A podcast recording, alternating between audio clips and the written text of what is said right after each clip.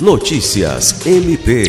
A Procuradora-Geral de Justiça do Ministério Público do Estado do Acre, MPAC, Cátia Rejane de Araújo Rodrigues, se reuniu nesta terça-feira 5 com os procuradores-gerais adjuntos para assuntos administrativos e institucionais, Gilceli Evangelista, e assuntos jurídicos, Sami Barbosa Lopes, e o secretário-geral promotor de justiça, Rodrigo Curti, para alinhar as ações que integram o calendário de encerramento da gestão referente ao biênio 2020-2022. Dentre os compromissos assumidos, consta o trabalho de estruturação das unidades do MPAC no interior do Estado. Além das obras, a gestão vai entregar as unidades constituídas de equipamentos tecnológicos e mobiliário necessários ao funcionamento das unidades do MPAC no interior.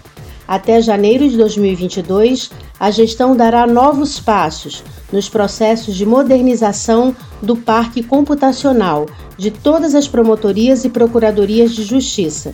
Também serão apresentados os indicadores de resultados do Plano de Gestão Sustentável do MPAC e do Plano de Gestão Estratégica. Lucimar Gomes, para a Agência de Notícias do Ministério Público do Estado do Acre.